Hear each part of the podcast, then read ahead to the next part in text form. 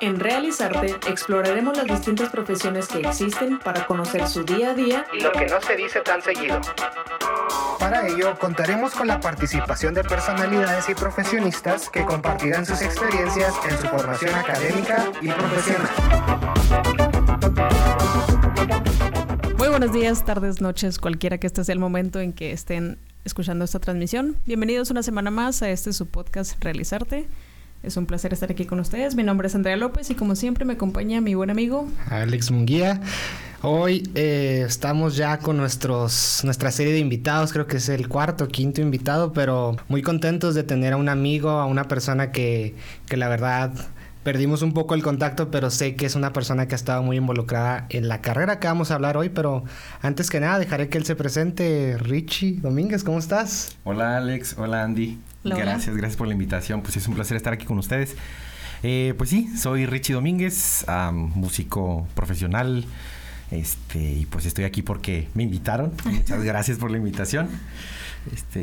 Bueno, sí, estábamos contentos de tenerte aquí porque creo que esta, la carrera que vamos a hablar hoy, que es la carrera de música, música como carrera en sí, creo que nos da mucha apertura hablar sobre lo que hemos venido estando hablando en estos últimos capítulos.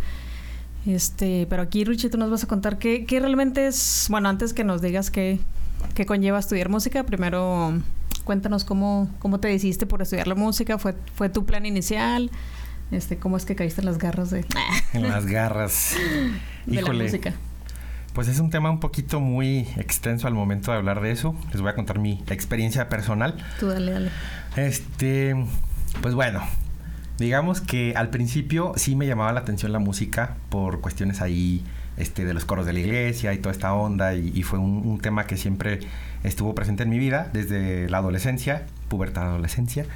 Y pues ya al momento de sacar la plática con los papás, de decir, bueno, papá, quiero estudiar música. Esa difícil plática. Este, esa difícil plática y, y pues haz de cuenta que fue así como que, ¿y de qué vas a vivir? ¿Te vas a morir de hambre? Ese mito tan sí, lo grande. Clásico, sí, los comentarios de toda persona que quiere escuchar música, estudiar música. El estigma que tiene estudiar algo relacionado con las artes. Ajá, exactamente, justo. Y luego, ¿de qué vas a vas a cantar en camión? Eso que yo, no, pues la, la neta sí me dio, sí, la neta sí me dio para abajo, pero este, pues ya pasa el tiempo y por un buen amigo, este Raúl, Raúl Medina, si lo se acuerdan del Rulo, Rulo Medina. Ah, sí, ya, ya. Este, claro que sí. Él estaba en diseño, justo estaba, saludos al, Rulo. Él estaba en diseño y, justo ya como que, oye, pues el diseño está chido y la neta me llamaba mucho la atención la animación. Y dije, bueno, pues diseño es un buen caminito para la animación. Me meto a diseño y curiosamente al momento estaba estudiando ahí en Yada este, me iba de oyente a las clases de música, al Z. Ah. cuando la licenciatura todavía estaba en el Z. Ah, entonces, o sea, yo iba a Yada, terminaba diseño 1 y me iba a la clase de armonía, ¿no? Del maestro Valentín o lo que sea, de oyente. Y ahí fue cuando dije, no, este, este es mi molde. O sea, de aquí quiero ser. ¿A quién quiero engañar? Exactamente. Entonces ya, pues ya cuando... Ahora sí que pedí perdón en vez de pedir permiso. Así con mis papás, este... Les dije, ya me cambié de carrera. Y fue algo así súper padre porque me tocó la revalidación este, de optativas. O sea, todo lo que hice en diseño me lo revalidaron en mm, música. Entonces estuvo chido porque ya como que al final no tuve que hacer nada de optativas. Y pues estuvo padre. Entonces ya me dice mi mamá ya al último, así cuando ya estaba yo en mi primer semestre de música, me dice, la neta, se me hizo más raro que te metieras a diseño que te fueras a música. Dijo, la, verdad, yo pensé que tu rebeldía iba a llegar a tal, a tal grado de, de irte a música directo. Pero la neta no estuvo chido. Oye, pero a ver, si dices que como que te cambias, pero yo pienso, no sé, tú me vas a decir que un músico como que sabe, ¿no? Que esa es su pasión. No sé, me acuerdo mucho que tocabas, tocabas en una banda, tuviste acá tu vida de rockstar un poco. Sí. Pero, a ver, ¿Cuándo es que, y conectando con la pregunta de Andy, ¿cuándo es que tú descubres así como que, bueno, música es lo que realmente me gusta y lo quiero ejercer como profesión, no solamente como hobby, ¿verdad? Claro. Eh, yo creo que justo en este tiempo en el que yo estaba de oyente, eh, me sirvió también, o sea, darme cuenta de cómo era el ámbito, cómo era el mundo de la música, porque a mí me pintaban una cosa y pensaba otra cosa, o sea, yo la verdad pensaba que era así como ir a la rockstar y a lo mejor me va a tocar esto y todo pero al momento de estar en ese año en diseño y estar de oyente como que me sirvió para darme cuenta cómo era el ámbito, cómo era el mundo, cómo era la raza, las clases. Sí, no, porque como que siento que si hay una diferencia, o sea, tú nos vienes a platicar de la música y en tu experiencia es la música como académica y más este, bueno, al menos la licenciatura que hay aquí en Ciudad Juárez es este música clásica. Y como que también uno a veces pienso que va con la idea de como, como dices, no, ah, quiero tener mi banda de rock y voy a estudiar música, pero luego te topas con que es música clásica y a diferencia de otras escuelas de música que hay en el país como que son conservatorios o es música contemporánea. Entonces como que también tienes que saber a qué te vas a tirar, ¿verdad? Sí, sí, exactamente sí. O sea, desde el principio tienes que saber y conocer la escuela, saber qué onda. Y es algo muy chido, fíjate, eso sucedía hace 10 años, pero ahorita creo que la, está padre porque la carrera como tal ya tiene las dos vertientes. Tiene música comercial lo que el equivalente acá en UTEP es commercial music, acá tiene ya producción musical, que es ah, enfocado a eso, y pues ya la, la música eh, escolástica, académica, como le llamamos, ¿no? Sí, bueno, aparte, cuando tú entraste a la carrera, si mal no recuerdo, porque pues más o menos coincidimos como por esos años, porque yo también estuve de oyente en algunas clases, pero ya cuando se había empezado el otro edificio, este, como que esta bueno, aparte la carrera era muy, muy nueva. De hecho, bueno, no sé si sigue así que los planes eran anuales. Y como que no se veía tanto que hubiera conciertos de, de música de orquesta, que no, que hubiera óperas. O sea, era algo muy desconocido para la ciudad entera. Entonces, como que las primeras generaciones tuvieron que abrirse un camino, o sea, bien difícil, la tuvieron bien difícil, pero siento que sí dejaron la huella. Porque ya de repente había festivales de ópera en Ciudad Juárez, este, venía la cámara y luego vinieron estos proyectos, bueno, que más adelante me imagino que nos vas a platicar con Esperanza Azteca y todo, como que se empezó a crear todo un ambiente, no solo para los jóvenes, sino como para ya desde niños. Y esa es otra cosa la que quería preguntarte. Yo también intenté en algún momento estudiar música y me acuerdo, tenía muy, quiero preguntarte acerca de eso, cómo fue en tu experiencia, porque recuerdo mucho que un profesor me, yo le dije, ay, quiero tocar pues tal instrumento, ¿no? Y le recuerdo que estamos hablando de música clásica. Entonces me decía el profesor, no, ¿cuántos años tienes? Y yo, no, pues 17, 18. No, es que ya estás vieja. Ah, cañón. Y yo así de, ¿what? Y me decía, no, es que en mi país, no me acuerdo de qué país venía el profe, porque hasta eso, cuando abrió la licenciatura teníamos profes maestros internacionales. Y el maestro me dice, no, es que tú ya estás viejo. O sea, en mi país, este, los niños empiezan a tocar violín, cello, lo que tú quieras. A los seis años, o sea, tú ya eres muy vieja. Por eso, O sea, ya no vas a alcanzar... Ajá, aunque ahorita empezaras a tocar lo que sea que vayas a tocar. Sí. No vas a alcanzar una carrera como concertista, o sea... Entonces yo como que sí me sentí como que... Ah, admito que en ese momento me rompió un poco las ilusiones, pero la, la, verdad es que en ese sentido siento que el país iba un poquito atrasado, ya no tanto como hace 10 años. Pero cuéntanos así tu experiencia sí. fíjate respecto a ese tema. Creo que está estaba en lo, en lo incorrecto. Porque. A ver, eso sí ya me interesó, ¿eh? Mi, tome eso, Si estás escuchando este podcast, te perdiste el talento de Andrea López. Un gran maestro, está un gran maestro. Sí, sí, justo. Pero, eh, o sea, en mi experiencia personal, yo el oboe, soy oboísta, eh, bueno, empecé como cantante y luego ya un accidente me... Eso es... Estaría chido hablar de eso, ¿no? Del tostadorazo. Sí, sí. Preguntarte sobre eso. Este, pero el oboe, en realidad, yo lo empecé a los 19, 20 años. Así de cero que fue cuando... O sea, un anciano. Prácticamente ya era un anciano. Pero ya tienes un oído trabajado, ya sabes de música. Exacto. Andy, bueno, no sé, tú dime si, corrígeme, estoy mal, tú no tenías ese, ese conocimiento de partituras, de... De partituras no, pero teníamos, yo creo que empezamos más o menos, pues Richie y yo tenemos un camino similar porque los dos empezamos siendo, cantando en el correo de la iglesia, ahí fue cuando yo aprendí a tocar guitarra. O sea, yo la verdad, y hasta la fecha, ¿verdad? Yo no me considero estudiante, todo lo que toco es debido. Pero sí, sí tenía como que cierto acercamiento, pero así en cuestión de partituras, pues no. Pero sí tenía más o menos ahí la. Pero igual, o sea, se te daba porque, o sea, tenías oído. A fin de cuentas, la música se escucha, no se lee. Sí, claro. Entonces, este. O sea, yo digo que la neta sí nos perdimos de una muy buena guitarrista. Pero eh, sí, o sea, la edad solamente es un número. O sea, tú puedes empezar a la edad que sea. Y, y yo te lo digo en mi propia experiencia porque yo empecé lo voy a los 19 y traía chavos, amigos, eh, y que ahorita ya son grandes colegas ahí de la, de la carrera, ya egresados, que traían tocando el instrumento desde los 10 años, o sea, desde los 11. Y la neta sí sufrió un poquito de bullying, así como que, ¿y este quién es? ¿Y este qué va a ser? Acaba de empezar. Este neonato. entonces, y luego más porque era cantante, por si el bullying a los cantantes es horrible, entonces imagínate. Sí, Entonces yo venía de canto y este está empezando y todo, y pues órale, tenías que chingarle al doble, o sea, al doble de tiempo, lo que ellos ya traían 10 años tocando. Sí, tenías que acoplar yo me lo, exacto, yo me lo tuve que chutar en menos, en la mitad o el un tercio del tiempo en realidad. ¿Cuántos, ¿Cuánto tiempo de tu, vamos a ponerlo en términos de semana, cuántos días o cuántas horas de la semana le dedicabas a esto? Híjole, al principio cuando de verdad le agarré amor al oboe, sí eran como unas cuatro horas diarias, más o menos. Pero estaba padre porque era un estudio inteligente, o sea, sabía dónde atacar, no, no es así como que estudiar, estudiar, tocar, tocar, tocar, tocar. Simplemente fue... Exactamente, o sea, fue él, él, y eso se lo agradezco muchísimo al maestro Valentín, un saludo hasta allá, maestro. Eh, él me enseñó a estudiar inteligentemente. O sea, como que bueno, vamos a ganarle al tiempo. Ya va.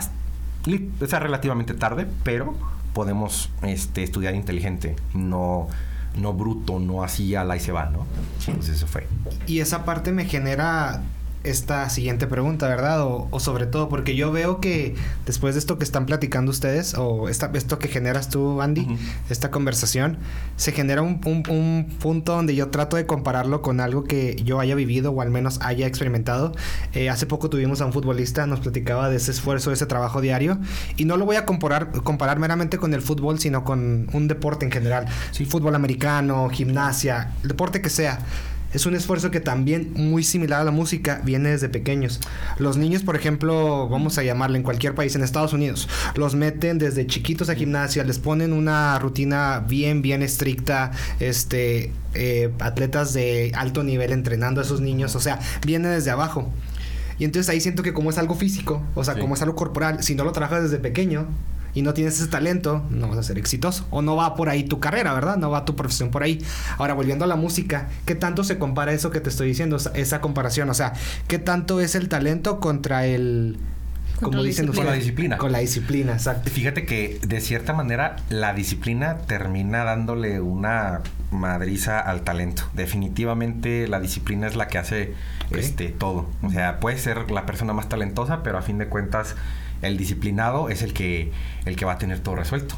Decía un maestro, este, un maestro oaxaqueño que lo, lo, quiero, lo aprecio mucho, decía, este, disciplina mata talento.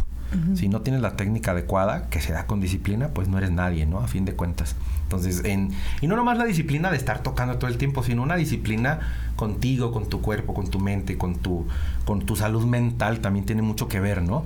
Entonces, este, creo que en ese punto sí se y eso lo decía mucho mi maestra, que una maestra que tuve ahí en el DF, la maestra Carmen Thierry, me decía mucho, somos atletas. O sea, no crean que tengo un cuerpo súper atlético, pero este sí decía que somos atletas porque pues obviamente se compara con esto que estás diciendo. O sea, le diste al clavo. O sea, se compara mucho con el, con el atleta que tiene que estar diario invirtiéndole. Si no, retrocedes definitivamente. Sí, porque también me tocó, bueno, el tiempo que estuve cerca así de la, de la licenciatura y de la carrera con con todos estos amigos que tuve la oportunidad de, coincidir. Muchos saludos a todos. Este, había violinistas que tenían que cuidarse, o sea, tenías que cuidarte de una lesión del hombro porque donde estudiaras mal o así, este, ya te quedabas en la banca, ¿no? Por así decirlo. Entonces, igual los cantantes, ¿no? Te tenían que cuidarse de esto. Este, creo que cada instrumento tiene su su ese que cuidar. Sí, ¿no? O sea, los pulmones en tu caso, siento que, siento que das mucho aire, ¿no? Sí, sí, sí. Y también, las, sobre todo las manos. Ahorita yo vengo saliendo de una lesión, de una tendinitis y un síndrome del túnel carpiano. Me pegó por ahí precisamente por estudiar mal.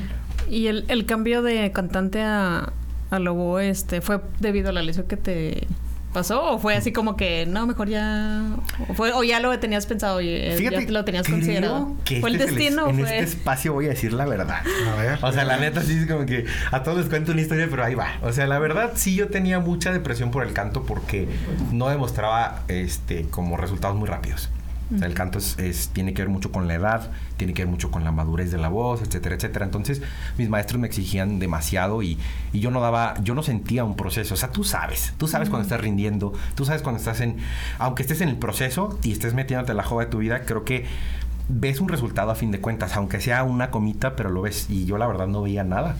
Entonces eso me agüitó. Y honestamente yo creo que sí agarré el pretexto del tostadorazo. Es que te he de contar que me cayó un tostador en la nariz. A ver. Entonces, o sea. A ver, espérate, ¿qué? Un tostador en la nariz. ¿Qué? Eso no pasa muy seguido. Eh, sí, o sea, justo en la. O sea, pensé que eso era un término musical o que algo de la música, no, eso pasaba. Algo como rompete una pierna. Ándale. Sí. Pero, o sea, un literal. Literal, un tostador. Ok, ok, ok. Sí. Este, y pues ya tuve dos cirugías de unas, ¿cómo? Rinoplastías se llaman, algo así. Las Fue la nariz, ok. Ajá. Ok tuve tres fracturas y todo. Entonces ya el, el otorrino que me atiende me dice, oye, ¿sabes qué? Yo tengo no sé qué de cuidados de la voz, un diplomado, y me gustaría llevarte. Si eres cantante, pues a ver, déjame revisar tus cuerdas. Ah, pues órale. Pues ya me hace la, la, camarita esa, y todo, y, y, pues resulta que traigo un relajo en mis cuerdas vocales y me dicen, no, tú no vas a poder cantar mucho tiempo, tienes que descansar y la, la, la. Entonces mis maestros acá de la licenciatura me dicen, oye, pues te tenemos que calificar con algo. No estás aquí por tu lindo rostro, ¿verdad? Entonces, pues ya les digo, no, pues quién sabe, encárguenme trabajos o lo que sea. Y empieza el proyecto este de las agrupaciones musicales comunitarias, que son los núcleos, que es como muy hermano y a la par de Esperanza Azteca. Y eh, me, me, acuerdo que estaba yo en la entrega simbólica de instrumentos, porque me invitaron a ser maestro de coro. Y dije, no, pues yo jalo. Estoy operado, pero sí jalo ahí voy. Entonces en la entrega de, instrumentos veo el estuche de los oboes. Y la neta se me hizo bonito el instrumento por el estuche. Así. o sea, definitivamente. Brillo. exactamente. O sea, ni siquiera lo abrí. O sea, nomás pregunté, ¿y ese cuál es? Me dice un compañero Rafa. Me dice, ah, se llama oboe. Y ya, pues, qué chido. Está muy bonito el estuche. Y luego me dice, oye, ¿sabes qué? Acaban de llegar nuevos instrumentos a la licenciatura para un programa también que iba a manejar la UACJ y me dice, este, llegaron unos oboes nuevos que están buscando gente de la licenciatura que quiera tocar. Y pues la neta yo dentro de la depresión está el canto, que si esto, que si lo otro, pues la verdad sí me agarré de ahí. Dije, pues jalo. Pues jalo, sí. Y ahí, ahí, fui con el maestro Valentín. Me acuerdo que saliendo de un ensayo de caballería rusticana de la mm, ópera. No sé si la cantaste tú. Sí, estuve en la. No sé si era la segunda edición. Es que creo que la hicieron como tres veces. Pues en la que estabas tú seguramente. Sí, seguramente porque estuvimos, coincidimos ahí. Ajá, me acuerdo que en el ensayo general voy y ahí voy atrás del maestro Valentín, maestro, así yo todo chiquitillo, maestro. y luego ya me dice, este, ¿qué onda? No, pues, oiga, me dijeron que los oboes y todo. Y me dice, en mi oficina a las nueve, el lunes. Y ya, a partir de ahí aquí estoy con el oboe. Y sentiste tu conexión. Porque también es otra cosa, ¿no? Como que cuando te pueden gustar todos los instrumentos, pero ah, cuando sientes... Por ejemplo, yo también empecé tocando la guitarra y así, pero en la segunda era cuando el maestro de música me dijo, ah, este es el bajo y nadie lo quería tocar y lo agarré como que, ah, también sientes, sientes la conexión con, dices, nada, aquí ya, de aquí soy. Yo no tengo esa, o sea, sí tuve la iniciativa de tocar un instrumento, la guitarra, nunca se me dio, no tengo la paciencia, no tengo el talento, pero sigo teniendo muchas dudas. Ahora, Vamos a seguir la misma línea, pero tengo una duda muy, muy importante y creo que hasta esto es algo que me ha dicho. Híjole, cuando hablen de música en el podcast, hazle la pregunta al invitado y te la voy a hacer. Date, date. ¿Cómo es que no te mueres de hambre? Híjole, la pregunta del millón, ¿verdad? Para Ay, es el estigma. Los mitos y todo. Sí, a ver, o sea, ¿qué, ¿qué tan bien le va a un músico? ¿Qué tan difícil es ganar un dinero para subsistir, subsistir perdón, de la música? Qué tan competido está el ambiente. Vamos a empezar por ahí si quieres. Sí, ah, bueno, así para el punto para empezar, mira, creo que mucha gente, creo que la mayoría, el 70-80% de las personas, piensa que la, al momento de decir éxito en cuanto a la música, se refiere a la fama. Pero yo creo, y por mi experiencia, más bien es el prestigio. Yo prefiero prestigio a fama.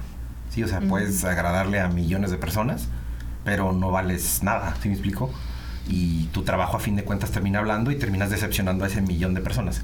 Yo prefiero la verdad el prestigio. Entonces, al momento de tener prestigio, créanme que este las cosas se dan por sí solas. Ahora, caemos a un tema muy importante. Sí es competido porque Ciudad Juárez y eh, me atrevo a decirlo, está en pañales en cuanto a música. Sí. La verdad está en pañales estamos compitiendo contra los 100 años que tiene la Facultad de Música de la UNAM, ¿no? Por ejemplo, la de Guanajuato. Donde ahí sí los niños tocan a los 6 años. Empiezan a los 6 años, exactamente. sí, justo. Entonces, o sea, creo que este. Para empezar es eso. O sea, el campo laboral es un poco difícil y uno se tiene que abrir camino como pueda, pero este, créeme, no nos venimos de hambre. O sea, la verdad sí gracias a Dios ha habido mucho, mucho jale últimamente y este, y creo que creo que...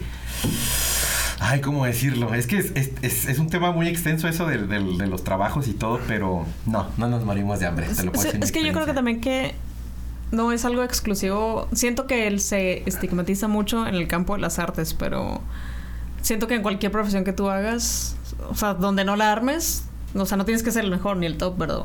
Donde no la armes, o sea, cualquier carrera que tú estudies y hagas y donde no la armes, pues te vas a morir de hambre porque pues no la armas, o sea, entonces... Claro, pero, o sea, sí, sí, de acuerdo, 100%, o sea, si no eres bueno en lo que haces, difícilmente vas a... Podrás tener a lo mejor una buena entrevista, pero a la hora de demostrar tu trabajo, como dices tú, hablando del prestigio, no va a haber nada. Pero ahora, o sea, sigues peleando contra esa presión de la gente porque, como dices tú, las artes son una carrera que sí está muy estigmatizada en el sentido de que no vas a ganar bien, te vas a morir de, hambre, todo eso. Entonces, ahora, siguiendo la misma línea, ¿cómo, ¿cómo te afecta a ti esa presión de la gente? Y no tanto de tu perspectiva, sino de otras personas que hayas visto, eh, ¿qué tanto les afecta el que dirán? O sea, porque al final de cuentas siento que muchas personas se cambian de carrera por esa misma presión. Claro, y tienes toda la razón, tienes un punto muy bueno. Este, la, lo que la sociedad te diga, eh, desgraciadamente es lo que a lo mejor controla, ¿no? O sea, el que dirán. Pero yo creo que eso también tiene que ver mucho con la madurez de la persona, porque independientemente de todo, pues lo voy a decir vulgarmente, pero te tiene que valer madres. Así, definitivamente el, que dirán. Al principio a mí sí me afectó, la verdad, sobre todo empezando con mis papás. O sea, ese fue la primer barrera, los papás. Y los amo y los quiero y todo. Y gracias a esa barrera, creo que me la salté. O sea, te la tienes que saltar y órale, ya pude con la más difícil, la que más me puede quedar la de mis padres y luego sigue la familia y luego siguen los amigos y luego sigue tu entorno y ahí te vas, ahí te vas escalando. Es como, es como salir del closet. no, sí, vas así como paso a paso, ¿no? la historia sonó muy similar, ¿no? Sonó muy... La neta. Sí, sí.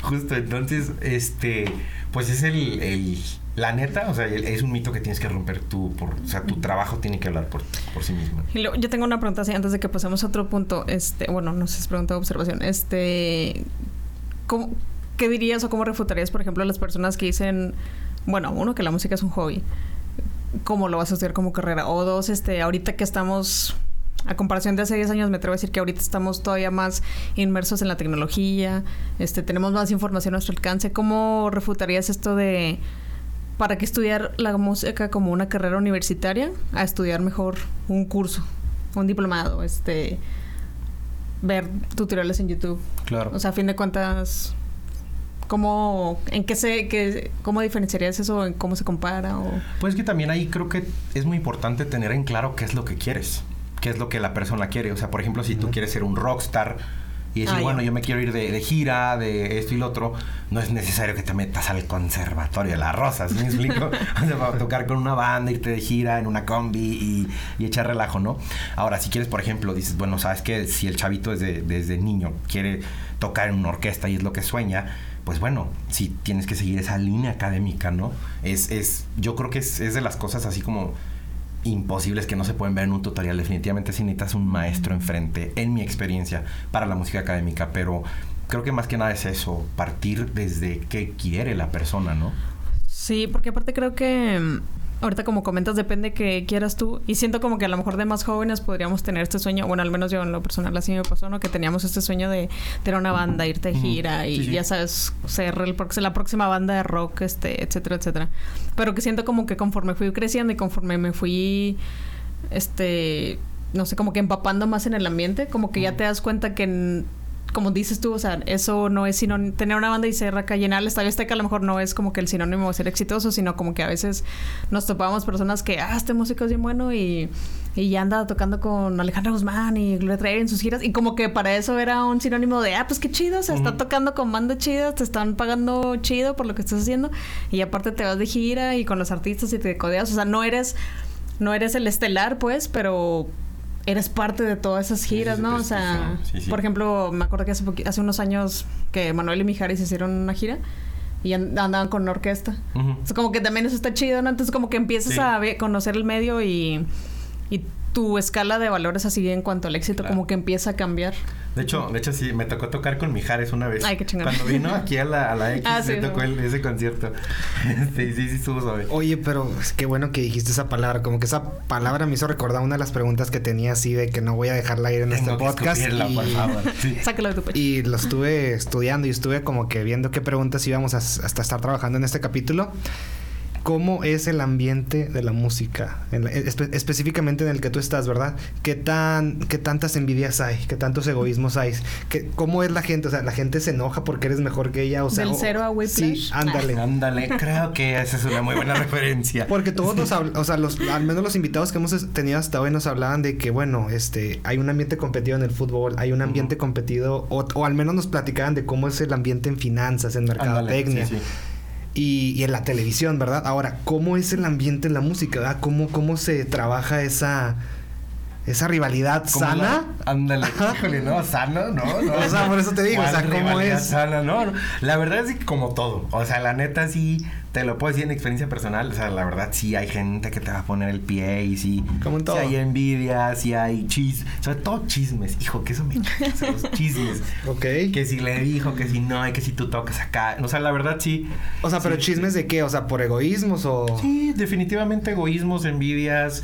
O sea, hay de todo, de todo. O sea, te podría decir así muchas historias y, y sí, de ahí de todo. Se ponen el pie y que si hubo audición para director y yo no supe, no es que no le avisaron, no, en realidad no quería que te enteraras, cosas así, o sea, sí, la verdad sí hay muchos. Si te sientes cómodo diciéndonos cuál es la vez que más difícil te ha sido para ti, o sea, como que cuál ha sido una de las pruebas más difíciles para decir, sabes que esto es lo que quiero hacer. Buena pregunta. Sí, cuando estaba estudiando en la Nacional de Música, ahí en la UNAM, estuve viviendo ahí en la Ciudad de México y la verdad es de que ahí sufrí, así digo literal, sufrí un bullying cabroncísimo porque, pues ya ves como, o sea, con todo respeto y saludos a toda la banda de allá, ¿verdad? Pero sí, la verdad, sí, yo traía un nivel muy abajo, o sea, iba con un nivel así en pañales y hasta los mismos maestros exigían demasiado. Era una, un nivel de exigencia tremendo. Y ahí es donde más mal me sentía conmigo mismo, pero curiosamente es donde más ganas le eché, es donde más me puse la camiseta y dije, va, esto es lo que quiero porque me estoy poniendo a prueba y, y sí, esto es lo, esto es lo que, lo que es para mí, ¿no? Y lo, y lo pasé, o sea, lo superé. ¿Y explico? Es lo que me dio como que ese pum. Hasta, hasta el principio ahí en mi semestre yo dudaba y decía, bueno, se me hace que me regreso a diseño o algo así. Sí, o sea, yo así como, que, como que... Pero ya después de esa prueba ahí en la Ciudad de México y conocer el ámbito allá, que pues obviamente, pues como les dije, nos llevan 100 años de, de trayectoria en cuanto a música este, escolástica, académica. Entonces, ahí fue, esa fue la prueba más grande y fue donde yo dije, esto es para mí, la verdad. Y bueno, ahora que comentas esto de que Juárez está en pañales, ¿cómo sientes que ha cambiado la escena de, de cuando empezaste a, ahorita, 10 años después? Fíjate que está muy padre porque estos 10 años han pasado un sinfín de cosas y proyectos. Para empezar, vamos a, o sea, a tener así el punto, ¿no? O sea, tengo compañeros de, de licenciatura, o sea, amigos que tuve ahí que me dijeron, yo llegué a las fichas de la UACJ y dije, ingeniería, música. Vamos a ver. Así como que ahí tengo una guitarra en la casa, vamos a desempolvarla, ¿no? O sea, tengo amigos que así literal se metieron a la carrera. Entonces, eh, a, comparación de eso de hace 10, 15 años, hoy ya existen estos programas comunitarios. Eh, Esperanza Azteca, los núcleos, ahora el CEMUT, que es el nuevo proyecto en el que estoy trabajando, este, que están vaya, que son estos semilleros creativos, ¿no? Estos semilleros donde se están empezando las generaciones. Y ya tenemos chavitos desde 6 años que ya tienen 16, exacto. Sí, bueno, se aprende, ¿no? Ahí digo. Exacto, un ejemplo es mi hermano, ¿no? O sea, por ejemplo, que empezó a los 13, 14, ya pasaron 10, 12 años y ahorita está estudiando en Suiza. ¿Sí me explico? Entonces, o sea, ya está el proceso ahí completado de decir, bueno, así, poco a poco sacando las generaciones. Pues sí, lo que contabas ahorita de la Ciudad de México me recuerda y, está muy padre porque voy construyendo un poco el conocimiento y la similitud de todas las carreras. Nos comentaba uno de los invitados este que la Ciudad de México es la que te pone a prueba. O sea, de verdad compites contra lo mejor de lo mejor del país, ¿verdad? Obviamente, si nos fuéramos a otro país o a Suiza o a Estados Unidos, son las grandes ligas, vamos a llamarlas así, ¿no? Pero das en un punto muy importante y coincide mucho con lo que nos han venido platicando los, los invitados, que, que hay un reto siempre que te dice y... Qué chido. Está, muy bien, la verdad. Sí, la verdad es que la Ciudad de México es una jungla. Y ustedes también lo, sabrán por sus carreras y todo. Es una jungla, este, un multicultural en todo aspecto, en todo sentido de cualquier, de cualquier profesión. La Ciudad de México es una verdadera jungla. Sí, a lo mejor con estos programas, este, como que vas tumbando poco a poco este mismo estigma, ¿no? De que la música no se estudia, se siente o Sí, ¿sabes cómo? Entonces... sí. Porque sí te digo, cuando... Siento que cuando llegó aquí la carrera a, Ciudad Juárez, a nuestra máxima casa de estudios, como que sí te digo, de repente ya veías que los colegios tenían su propia orquesta, este... Y yo pienso como que de ahí también en mano, te digo, como que la primera generación que eran muy poquitos, ahorita creo que ya hay muchos más músicos que antes, como que se aventaron todo este jale de de instruir a todos esos, o sea, tuvieron que partirse, ¿no? Para andar ahí con la orquesta del colegio tal, con la eh, orquesta del Esperanza Azteca, etcétera, etcétera. Entonces, no, pues... Y a fin de cuentas es una sinergia que se crea, porque pues obviamente sí, se, inaugura la licenciatura, chalalán, chalalán, qué bonito. Y sí hay generaciones y todo de, músicos, pero dices, bueno, ¿y las generaciones futuras de dónde vienen? Y sabes que ahorita, ahorita, que mencionabas lo de la ficha, este, sí me acuerdo que cuando quise yo entrar a estudiar música, este, no, apenas como que estaban pidiendo que ya supiera solfear y la partitura y todo eso. Y yo creo que eso fue ahí donde yo me atoré, porque como te comento, nunca realmente estudié, pero sí siento como que si me hubiera tocado, si yo me hubiera animado dos, tres generaciones antes, a, a lo mejor ya estaríamos sí, a lo mejor estaríamos colegas. Pero bueno, no importa, esa es otra historia. Nunca es tarde, ya sabes, no, todavía puedes. No, fíjate que... una tercera carrera. ya de volada. Ay, no, ya. No, fíjate que creo que en su momento cuando me dijeron, no, sabes que no pasaste la audición. Como que en su momento sí me frustró un poco, pero ya ahora a la larga digo. O sea, no, no lo recuerdo con, con gusto, no con frustración de decir, ah, es que yo quería, ¿sabes cómo? O sea, al final de cuentas sí me aboqué a otras cosas que quería hacer y no me arrepiento. Yo pienso que a lo mejor sí lo haría, pero ya por el puro gusto, o sea, no por. No persiguiendo así, ah, quiero ser una concertista o así, porque obviamente dijo el profesor que no lo iba a hacer. no, te creas, pero yo tal por el simple gusto de aprender y por... Siento que la música trae muchos beneficios y sobre todo qué, padre que ya se esté construyendo aquí en la, en la ciudad una... Pues como que está caminito para que desde más chicos tengan esa... porque la, música tiene muchos, muchos beneficios y entre más joven, mejor. Y justo estás dando en el, en el punto al que va precisamente estos proyectos sociales. O sea, es más que nada a mi punto de ver y obviamente pues al que se dedica la misión y la visión de los proyectos es generar mejores seres humanos a través de la música. O sea, la música en realidad es el corazón de los proyectos de Esperanza Azteca, de los núcleos, del CEMUD, de Compas. Y pues obviamente si ya sale el próximo Mozart, el próximo Beethoven, pues qué chido. Pero en realidad lo que trata es, pues obviamente, fomentar valores, disciplina, trabajo en equipo, amistad, generosidad, bla, bla, bla. Y que la música sea tu, tu corazón, tu herramienta principal. Entonces ya... Y si te pones a pensar, o sea, en un futuro, si no creaste de los 100 chavitos que tenías en una generación, a lo mejor si no creaste al músico profesional, o de ahí nada más 10 decidieron estudiar música, pues los otros 90 serán públicos conocedores, públicos exigentes, públicos culturales, ¿no? O sea, públicos que van a decir, ah, Simón, yo tocaba la flauta en secundaria, lo que sea, o yo tocaba el cello. Y ya como que tienes este, creas esta empatía en la sociedad, porque ya estuvieron en tu lugar al momento de tu ser músico. Y este, yo estuve en la, en la secundaria con mi amigo fulanito. En 10 años yo ya estoy tocando de concertista en una sinfónica y él no pero existe empatía porque él estuvo en mi lugar, estuvimos en el mismo lugar antes, ¿no? Entonces, creo que es, es la, la misión importante. Y, y darle el reconocimiento a, esta, a estas carreras, a estas profesiones y decir, la próxima vez que la, que la ópera o que la filarmónica de tal estado esté en tu ciudad, decir, ah, este, la neta es que estar ahí tocando es pues una chinga, ¿verdad? O sea, y tener como que apreciar ese tipo de eventos y decir, ay, mm, qué bueno que vino esta filarmónica, qué bueno que vienen estas óperas, porque la verdad es que sí, pues te dan como que más a la ciudad en general, como que un nivel más arriba de, cultura. Excelente, sí, estoy de acuerdo contigo. Siento que muchas veces no valoramos esa profesión y hablando, nos preferimos pagar 1500 pesos para un concierto de una banda que nos gusta o más, o sea, más, o sea, eso, sí, un boleto. Sí, te fuiste muy abajo. Muy abajo. O sea, preferimos gastar 300 dólares en ver a nuestra banda favorita que que ir a lo mejor un Ah, concierto. qué de- cortesías acá que te los regalan, ¿no? Exacto, Sí, y ni vamos, exacto. Exacto, sí. Sí, como esos festivales que a veces son gratuitos y de todas maneras andas batallando y para que la gente...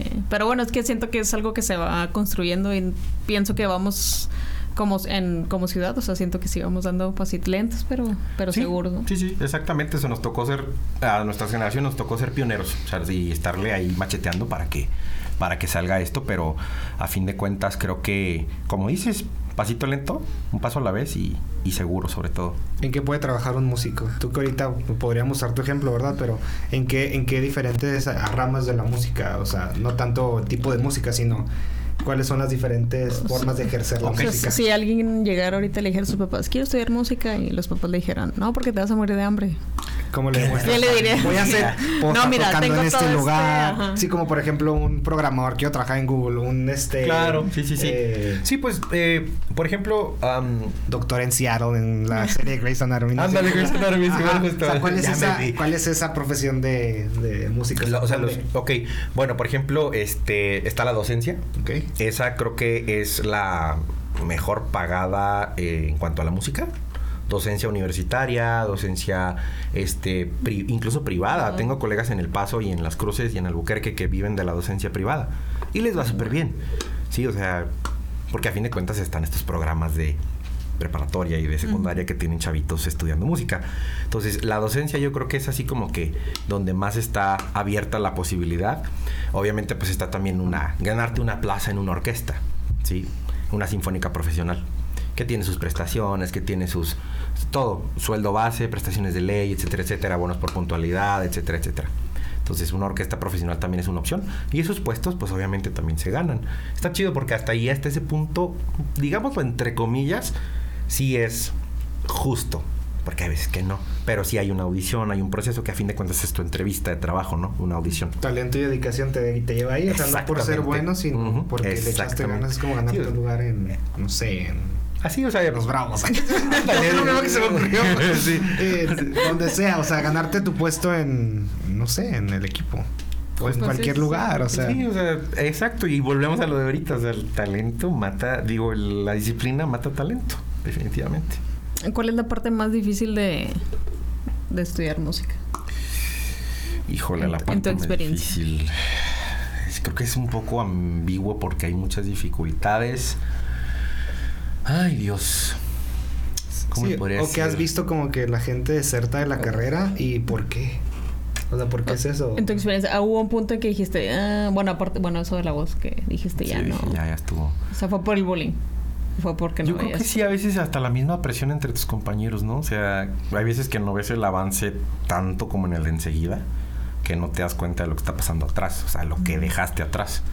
Entonces hay veces que confundes esa presión y, y dices, no, es que esto no es para mí. Porque al otro, no sé, a lo mejor ya le dan un puesto en una vacante de una orquesta o... Y dices, espérate, o sea, cada quien a su tiempo, cada quien a su, a su ritmo y a su proceso, ¿no? Cada quien lo tiene distinto. Entonces, a lo mejor eso puede ser la dificultad, la comparación de uno mismo con el de enseguida. Creo que eso es, eso es lo que lo que juega con tu mente y termina jodiéndote. Y otra cosa que te quiero preguntar eh, respecto a los mitos y verdades de estudiar música. Este, dicen por ahí que para estudiar música necesitas tener mucho varo. ¿Cierto o ¿Palancas falso? o qué? No, mucho dinero, mucho Ah, ok, varo. ok, este, ok. Sí, ya ves que O sea, es cara, ¿no? La Sí. carrera. Sí, o sea, que estudiar música. Alguien una vez. Yo entendí este, por, yo pensé que por palancas, ¿no? Viéndome a lo negativo, ¿no? Este, sí me acuerdo que nuestro maestro de coro este nos decía que la que la que a él le habían dicho que la música es para una carrera de ricos. Como jugar golf. O sea, dije, Sí, son Ahí deportes. jugar equitación y tocar en una orquesta. Yo ¿no? y tocar la arpa. Y, e ir a desayunar brunch los domingos. Ya sé. ¿Qué tan, qué tan cierto o falso es? Creo que es falso. O sea, la neta, no me viste llegar en mi Rolls Royce allá afuera. Pues no, o sea, no. O sea, no, no, no necesitas. Creo que es, es un pretexto más que nada. Mm. Mucha gente se lo pone como pretexto. Ok. O sea, al momento sí los instrumentos son caros. Sí, pues, va subiendo tu estándar, ¿no? O sea, al principio empiezas con un violín de 300 dólares. Pero terminas tocando en uno de 10 mil, 20 mil dólares. Hasta más. Ay, Dios, eso está caro, ¿no? Ajá. Sí, la neta. Wow, wow, wow. Entonces, No sé. este es caro mantenerlo y, y sobre todo pues, son tus herramientas de trabajo a fin de cuentas, ¿no? Es como cuando el arquitecto tiene que O sea, tener todos los softwares actualizados, una buena máquina y luego desde cero todas las la herramienta. ¿Sí me explico? Creo que este eso se creo que eso es lo que tratan de decir cuando es caro. O sea, creo que cualquier carrera es cara porque vas a necesitar comprar libros, vas a necesitar comprar toda la herramienta. Exacto, o sea. Claro. Pero, pues no, o sea, el logo sí es caro. Falso. Falso, es falso. falso. Sí, la verdad, se puede, se puede. O sea, el que quiere puede. Y el dinero es el pretexto más grande del mundo. ¿Qué le dirías a alguien que está interesado en estudiar música y después de todo lo que hemos hablado en este capítulo, este, lo están presionando, lo están diciendo? ¿Qué le dirías? ¿Sabes qué? O sea, y esto, esto está muy padre porque es algo que puede escuchar alguien y decir, ¿sabes qué? Por esta razón yo estudio música. O sea, ¿qué les dirías tú si tienes esa oportunidad de convencer a alguien de no te vayas, no te cambies? ¿Qué sería eso? Pues no lo hagan. No, no, no lo hagas. No lo hagan, véanme. No lo haga, compa. No lo haga, compa. No, no, no. Este, muy, muy chida tu, tu escenario que me pintas. Sí, la verdad es de que sí. Si yo le pudiera decir algo a alguien ahorita en este momento sería... Estudia música solamente si es algo que te hace feliz.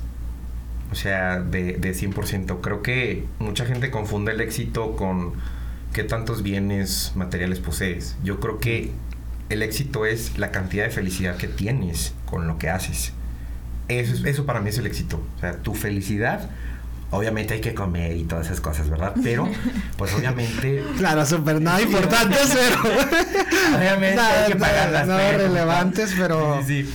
Pero creo que, este, si pueden, si quieren estudiar música, es una carrera difícil, es una carrera donde se suda la última gota de sangre, la verdad, es, es, es complicado. La competencia es grande, no porque haya muchos músicos, sino más bien porque hay pocas instancias, hay pocas fuentes de trabajo, son, son limitadas, ¿sí?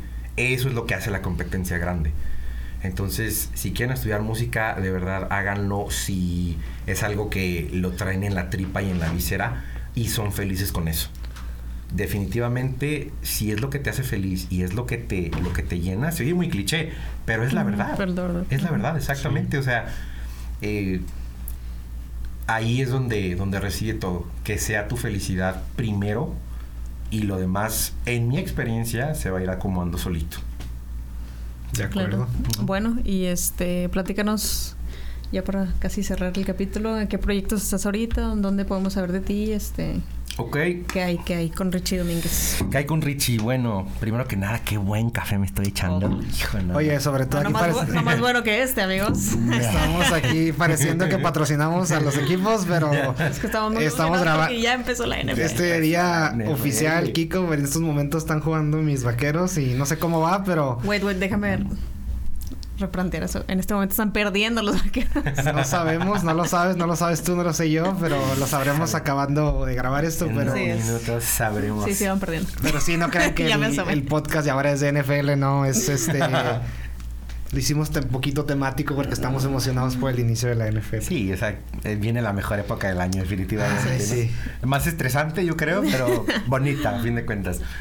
Híjole, ¿qué, qué estoy haciendo ahorita? Bueno, ahorita estoy, en cuanto a lo que estoy haciendo, eh, estoy laborando en el TEC de Monterrey, estoy laborando en el Centro de Estudios Musicales TOMSA y estoy laborando en UACJ, en la licenciatura, soy maestro ahí también.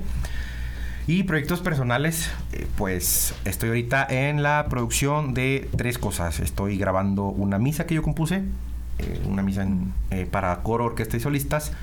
Pues ahí sale un patrocinador que dijo, oye, yo quiero esa misa, me gustó mucho. Y le estamos este, grabando para subirla a Spotify y YouTube. Va a estar, va a estar suave. Ahí después les, les hago llegar el, eh, todo el, el show. Va a salir para ah, probablemente vacaciones de Semana Santa del próximo año. Todos esos links los vamos a poner aquí en el video de YouTube, Claro. como lo hacemos en todos los capítulos, para que te puedan seguir en este... Súper, súper este- bien. Tus Es- redes tus sociales. proyectos. Sí, muchas, muchas gracias. Y ahorita estoy trabajando para. También soy compositor. Este, estoy trabajando para una película del director Alejandro Alegre. Estoy trabajando en el soundtrack. Y también estoy trabajando para una película que se está produciendo en Londres. Me pidieron grabar unos solitos ahí de oboe para el- la Mm. película y voy a sonar ahí. Que hecho ahorita saliendo voy a ir a grabarlos. Voy para allá. Voy para allá a O sea, grabarlos. eres de los que salen los créditos al final. Pues sí, prácticamente Ah, ok. sí. Sí, entonces es, es más o menos lo que estoy haciendo ahorita y este y pues sí, no sé, les dejo mis redes para que me sigan y todo ahí Este, es lo que, lo que estamos haciendo por lo pronto. Andy siempre les pregunta esto, pero ahora la voy a, me va a tocar a mí. Le voy a robar la pregunta. Pero es la pregunta que le hacemos a todos nuestros invitados. Adelante, adelante. Y creo que por dónde vas, pero a ver, sorpréndenos. si tuvieras la oportunidad de elegir una profesión, eh, sin importar lo que vayas a ganar, sin importar este nada, que te pudieras dedicar a eso 100%, y, y ya, y sin importar el ingreso, ¿qué sería? Híjole, son dos. La verdad sí lo he pensado y muchísimas veces. Ok. son dos. No puede haber competencia. Están igual. Una es este piloto de aeronaves. Sí, me sorprendiste ya. Ya yo pensé que iba a decir, porque todos nuestros invitados han, han ido por la misma vertiente de lo que hacen actualmente. Esto es lo que haría. Esto es lo que haría. Ajá, sí. Música. Sí, o sea, me encantaría, me hubiera encantado ser piloto. Este. O chef. Me gusta mucho cocinar. Me encanta, es una terapia increíble. Sí, pues, no esperaba ninguna de las Qué chido saber cocinar. Oye, sí. Ojalá yo tuviera ese talento. ¿De cocinar? Yo también tengo ese sueño, Don Paul. Sí, pero al menos hoy te identificaste un poco. Echando a perder. Sí, la verdad, este. Tu banda y. Estoy muy contenta de que. Muchas gracias por tu tiempo. Estoy contenta que hayas estado con nosotros compartiendo todo esto. Sí, me siento, pues, bastante identificada con, con todo esto que viviste. Este, y mi respeto y admiración porque todavía tuviste el valor y el coraje de llevarlo más allá, ¿verdad? O sea, yo, ah, no pasé la audición y ya, bueno, pues me voy a poner a estudiar otra cosa. sí. Pero sí, yo pienso que también que eso es lo que diferencia mucho del, sobre todo en esta carrera que es la música, este, diferenciar cuando lo quieres estudiar profesionalmente a cuando tenemos el sueño o giro de ser rockstar o así.